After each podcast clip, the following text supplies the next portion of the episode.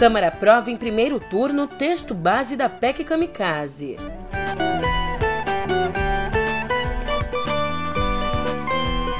E Bolsonaro telefona para os irmãos bolsonaristas de petista assassinado em Foz do Iguaçu.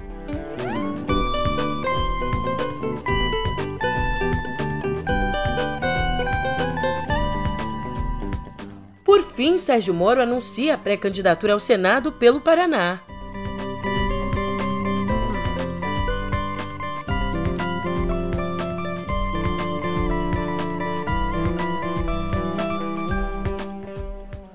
Um ótimo de uma ótima tarde, uma ótima noite para você. Eu sou a Julia Keck e vem cá, como é que você tá, hein? Eu começo essa nossa quarta-feira, dia 13, com uma pergunta.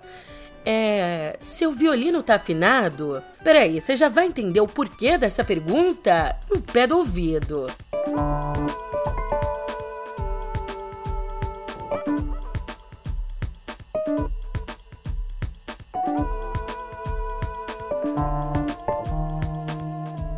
Oh, que beleza! A Câmara aprovou ontem, em primeiro turno, a famosa PEC Kamikaze, aquela proposta de emenda à Constituição que dribla a lei eleitoral e o teto de gastos para aumentar e criar programas sociais a menos de três meses das eleições. E para ser aprovada, ela precisava de 308 votos, mas no fim das contas recebeu 393 votos, tendo aí só 14 deputados que foram contra, ou seja, embarcaram nesse Titanic os governistas, o Centrão, a oposição, todo mundo, uma baita festa. Agora, resta o quê? Exatamente, pegar o violino e tocar até que todos nós afundemos nesse barco.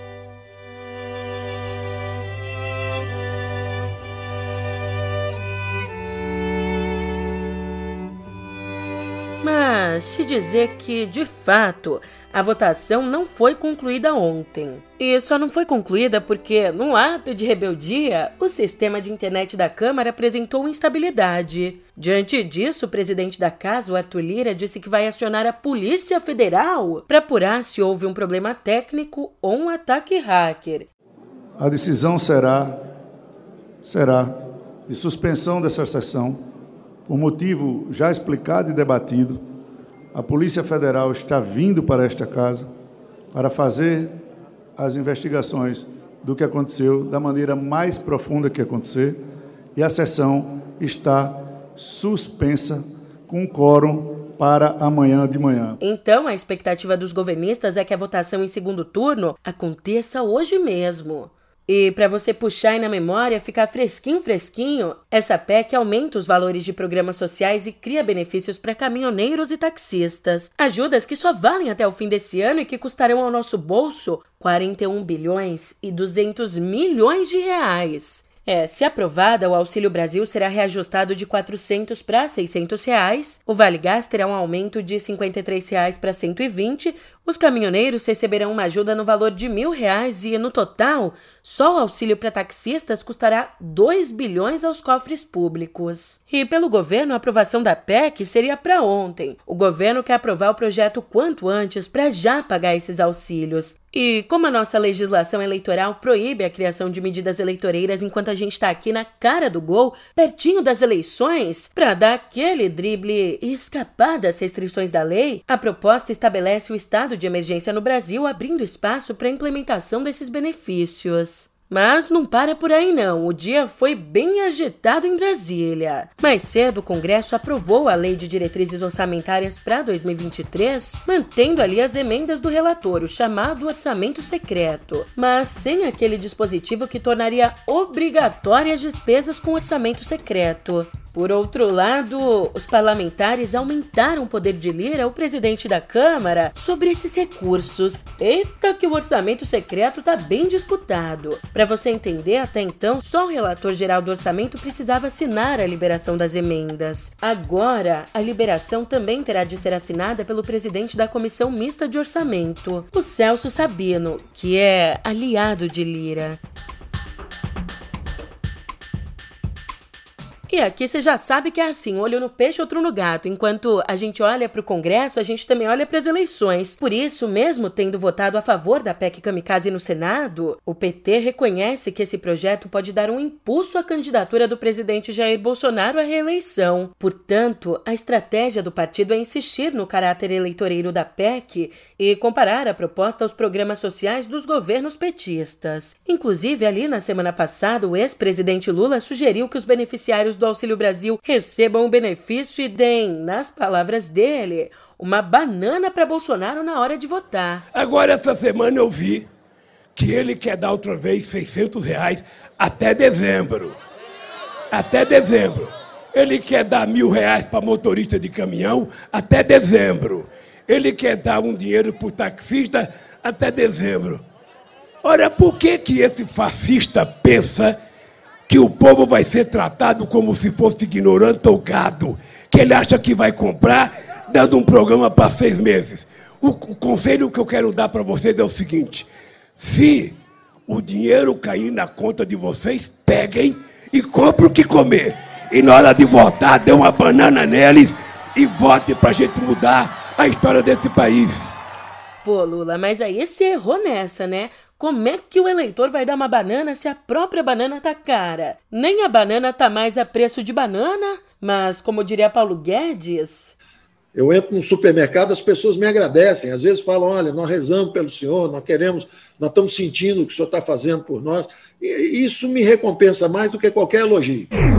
Aliás, deixando agora um pouquinho a brincadeira de lado, já que a gente falou no PT, eu te conto que ontem, três dias depois do assassinato do guarda municipal Marcelo Arruda, que era tesoureiro do PT, bom, ontem Bolsonaro telefonou para parentes da vítima. Só que ele não ligou para a viúva, a Pamela Suelen Silva, que agora carrega sozinha uma bebezinha de 40 dias, e também não ligou para os outros filhos de Marcelo, mas sim telefonou para José e Luiz de Arruda, os irmãos Bolsonaro bolsonaristas de Marcelo. Nessa conversa intermediada pelo deputado Otoni de Paula, uma conversa gravada e publicada nas redes sociais, Bolsonaro lamenta a morte mas acusa a esquerda e a imprensa de politizarem o crime. Então, logo em seguida da acusação, ele convida os dois irmãos para participarem de uma entrevista coletiva em Brasília para, abre aspas, mostrar o que aconteceu.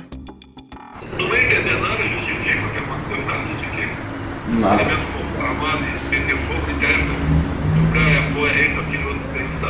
Tá? E agora que a possível vinda de vocês a a possível vinda, né? Vocês concordarem com a ideia, ideia é ter uma para a falar o que está acontecendo. Você fala que aí. até Mas assim, vai ser bem difícil José e Luiz mostrarem o que aconteceu porque, segundo a viúva, eles sequer estavam na festa de aniversário do irmão, festa que tinha como tema o PT. Ou seja, obviamente eles não viram quando o agente penal Jorge Rocha Guaranho invadiu o lugar atirando e gritando: Aqui é Bolsonaro. Pois bem, classificando o telefonema de Bolsonaro como absurdo, a esposa de Marcelo disse que, abre aspas, sabíamos que os irmãos dele apoiavam Bolsonaro, mas eu não imaginei que chegasse a esse ponto de deturparem a real história, dizendo que o cara não foi lá por motivos políticos. Fecha aspas. Ainda mais cedo, falando a apoiadores, o presidente afirmou que petistas vão responder por homicídio se Guaranho, o assassino, morrer. Sendo um apoiador fervoroso do presidente, o agente penal foi baleado pela vítima e chutado por um convidado depois de invadir a festa e atacar o aniversariante. a, aquela grande parte da imprensa mostrou as imagens do tiroteio dentro lá do, do recinto, não mostrou o que aconteceu lá fora. Nada justifica a troca de tiros, nada justifica. Tá? Mas lá fora está sendo concluída a investigação pela Polícia Civil do Paraná. Talvez isso conclua hoje, né? Haja uma coletiva talvez. Mas a gente vê que teve um problema lá fora, onde o cara que morreu, que estava lá na festa, jogou uma pedra no vidro do, daquele cara que estava no carro por lá de fora. Depois ele voltou e começou aquele tiroteio lá onde morreu o, o aniversariante. O outro foi ferido, ficou lá caído no chão, e daí o pessoal da festa, todos petistas, encheram a cara, a cara de chute. Né? Bem, a violência, né? Os petistas era a violência do bem, chute na cara de quem está deitado, está é, caído no chão. Quem já está caído no chão. A gente não sabe Chutando direito tudo o que aconteceu, mas as imagens demonstram é, os atos de violência que houve lá dentro do, é, do recinto. Se esse cara morre, vamos supor, de traumatismo craniano, e não por, por causa do ferimento à bala, esses petistas que chutaram a cara dele lá vão responder por homicídio. Segundo a polícia, Guaranho está internado em estado grave, mas estável, e a justiça já decretou a prisão preventiva dele. E vem cá, você já é um assinante premium do meio? Se sim, você sabe que já já chega por aí o meio político dessa semana. Uma newsletter voltada só para análise política. Agora, se você tá bobeando, não assina, eu te conto que na edição dessa semana o Meio Político conversa com o sociólogo Marco Aurélio Rudiger, que comanda a diretoria de análise de políticas públicas da Fundação Getúlio Vargas. E nesse papo ele explica como as redes sociais se pautam primordialmente pela emoção e como a direita percebeu isso e montou uma base engajada calcada na incerteza e no medo. E o resultado disso pode ir de uma tragédia no aniversário a uma completa corrosão institucional. Ficou curioso? Então assina o Premium, o link está na descrição do episódio. E voltando ao noticiário, antes de passar para nossa editoria de Viver, mais uma informação. Ontem, o ex-ministro da Justiça, Sérgio Moro, confirmou que pretende se candidatar ao Senado pelo Paraná. Aqui, eu, aqui eu estou agora. Aqui eu estou. De pé firme para defender que a política tem que ser voltada ao bem comum e para melhorar a vida das pessoas. Para defender o fim do privilégio dos poderosos. Preciso do seu apoio novamente. Nós já escrevemos juntos uma página na história do Brasil. Nós vamos escrever, se você permitir, novas páginas dessa história. Dessa vez, a partir do Senado Federal.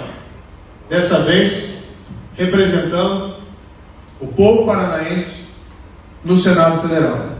Lembrando que olha como são as coisas, chame você de destino do que for. No ano passado, com a intenção de concorrer à presidência, Moro se filiou ao Podemos a convite do senador Álvaro Dias, que agora é um adversário direto na disputa pela cadeira no legislativo. Mas o tempo passou, Moro sofreu calado e decidiu não ficar no Podemos. Já no finzinho do prazo legal para filiações, ele migrou para União Brasil e tentou transferir o domicílio eleitoral para São Paulo, mas foi vetado pelo TRE. E segundo a pesquisa do IPESP divulgada na semana passada, Moro está agora em segundo lugar na disputa pelo Senado, com 24% das intenções de voto, atrás exatamente de Álvaro Dias, que atinge 31%.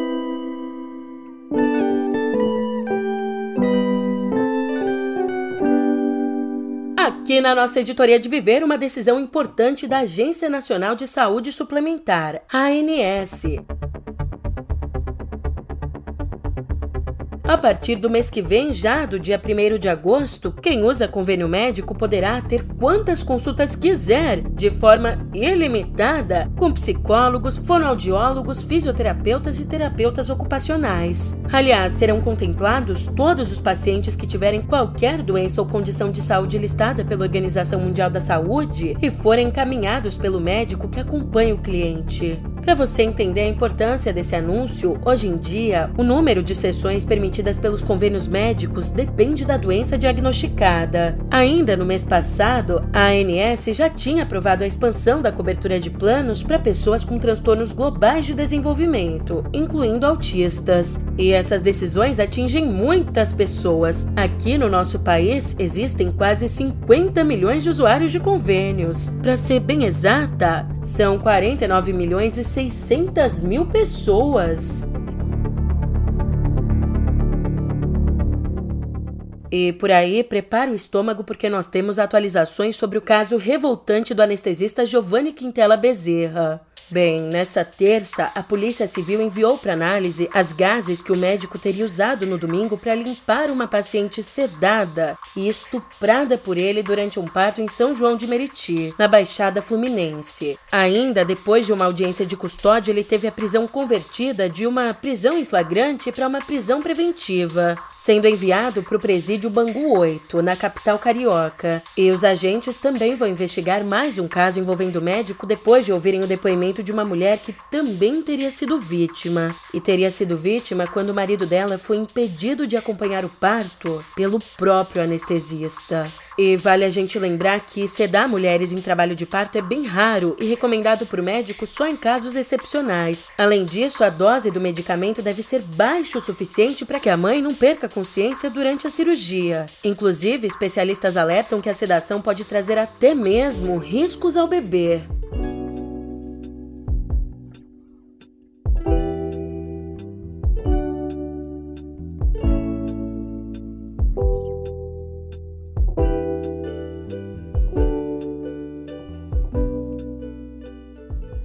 Dois artistas de imenso impacto na música agora têm suas histórias contadas de outras formas. E foste um difícil começo, afasto o que não conheço. E quem vem de outro sonho feliz de cidade, aprende depressa a chamar-te de realidade. És o avesso do avesso do avesso do avesso. A menos de um mês de completar 80 anos, Caetano Veloso é retratado de um jeito pouco convencional na biografia O Avesso do Avesso, escrita pelo jornalista Tom Cardoso. E como define o próprio Tom nessa biografia, abre aspas, o tempo inteiro Caetano se contradiz, mas ao mesmo tempo ele é um cara muito corajoso que comprou brigas por pessoas que tinham tendência a contemporizar. Eu vejo surgir teus poetas de campos e espaços, tuas oficinas de florestas, teus deuses da chuva.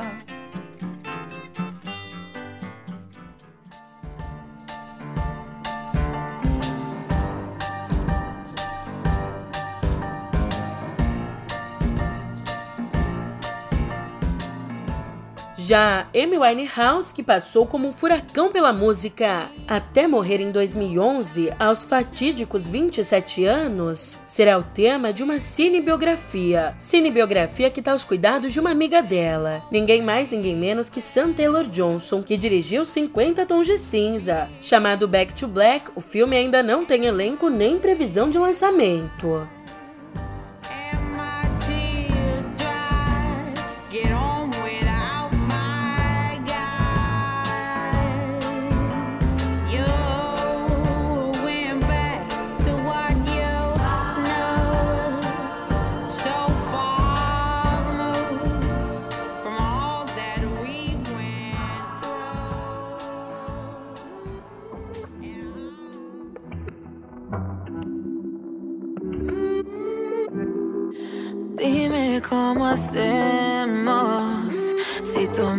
Deseas, yo a ti también. Hace rato te quiero comer. ¿De qué vas a hacer? Uou! É, minha imitação tá meio capenga, mas foi mais ou menos assim que Anitta reagiu no Twitter ao descobrir que, agora, consta oficialmente do livro Guinness dos Recordes como a primeira artista solo latina a atingir o primeiro lugar no top 200 do Spotify. E isso com a faixa Envolver que você escuta agora. E esse baita feito aconteceu no dia 24 de março desse ano, depois de uma intensa campanha dos fãs dela nas redes sociais.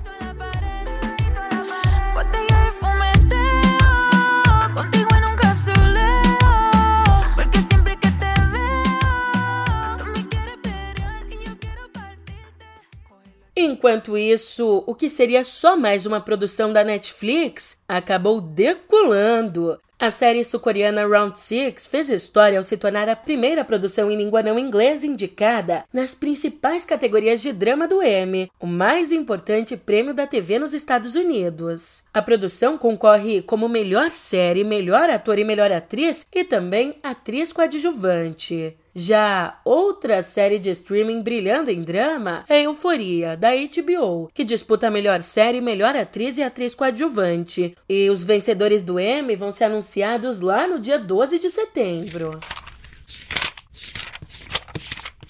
Das telinhas às prateleiras, publicado há 150 anos, o clássico A Volta ao Mundo em 80 Dias do francês Júlio Verne foi escolhido pelo público como tema da edição de julho do Clube de Leitura CCBB, que acontece hoje lá no Rio. O escritor e ilustrador Otávio Aragão, um dos maiores especialistas em ficção científica do país, vai comentar o livro, contando ainda com a participação do jornalista especializado em ciência Carlos Orsi. E quem não pode comparecer ao encontro presencialmente hoje, não precisa ficar chateado não, porque o evento ficará disponível no canal do Banco do Brasil no YouTube a partir do dia 20. E ó, não bobeia, já fica de olho no mês que vem, porque em agosto será a vez de Fabrício Carpinejar falar da própria obra a partir de um livro que ainda será escolhido pelo público no Twitter do CCBB Rio de Janeiro. Quer ajudar nessa escolha? Então digita lá na busca do Twitter, arroba.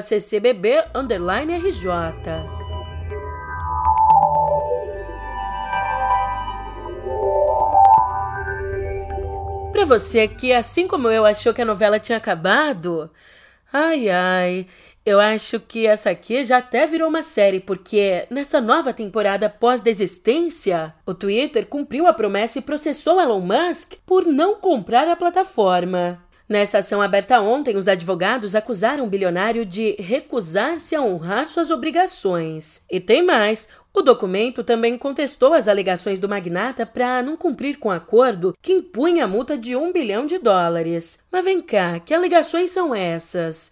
Olha, para não cumprir com o acordo, Musk acusou o Twitter de não entregar dados sobre a plataforma, também de enganar ele, a Comissão de Valores Mobiliários dos Estados Unidos, sobre o número de contas falsas, além de demitir executivos importantes da rede social sem aprovação dele. Diante disso, o Twitter chamou as alegações de pretextos e disse que o bilionário desistiu do acordo porque não serve mais aos interesses pessoais dele. Ainda, a empresa também insiste que Musk é obrigado a adquirir a rede social por 44 bilhões de dólares. Basicamente, o Twitter dá duas opções para Musk: ou paga a multa bilionária pela desistência, ou não desiste. Simples assim. Só falta Musk concordar. Por isso, a partir de agora, o Tribunal de Chancelaria de Delaware, especializado em ouvir disputas comerciais, será o palco da batalha judicial. Aliás, te dizer que Musk já teve lá semanas melhores. Além dessa briga toda com o Twitter, você sabe que ele é o dono da SpaceX, aquela empresa aeroespacial, não sabe? Acontece que um foguete da SpaceX simplesmente explodiu, pegou fogo durante um teste no sul do Texas, lá nos Estados Unidos. Inclusive, o acidente foi transmitido ao vivo pelo canal da NASA. E ainda bem não houve feridos, mas Musk acabou dando de cara com a frustração, porque esse foguete era um protótipo de reforço desenvolvido para auxiliar a espaçonave Starship, que o bilionário planejava lançar em órbita ainda esse ano. Aliás, por agora, a Starship é a menina dos olhos de Musk, estando no centro das ambições dele para tornar as viagens espaciais humanas mais acessíveis. Sobre o acidente nas redes sociais, Musk disse que o episódio não é bom e que a equipe está avaliando os danos. E enquanto eles avaliam, eu vou nessa bem no sapatinho. Mas você sabe, eu vou, mas eu volto e a gente se encontra por aqui amanhã. Até lá!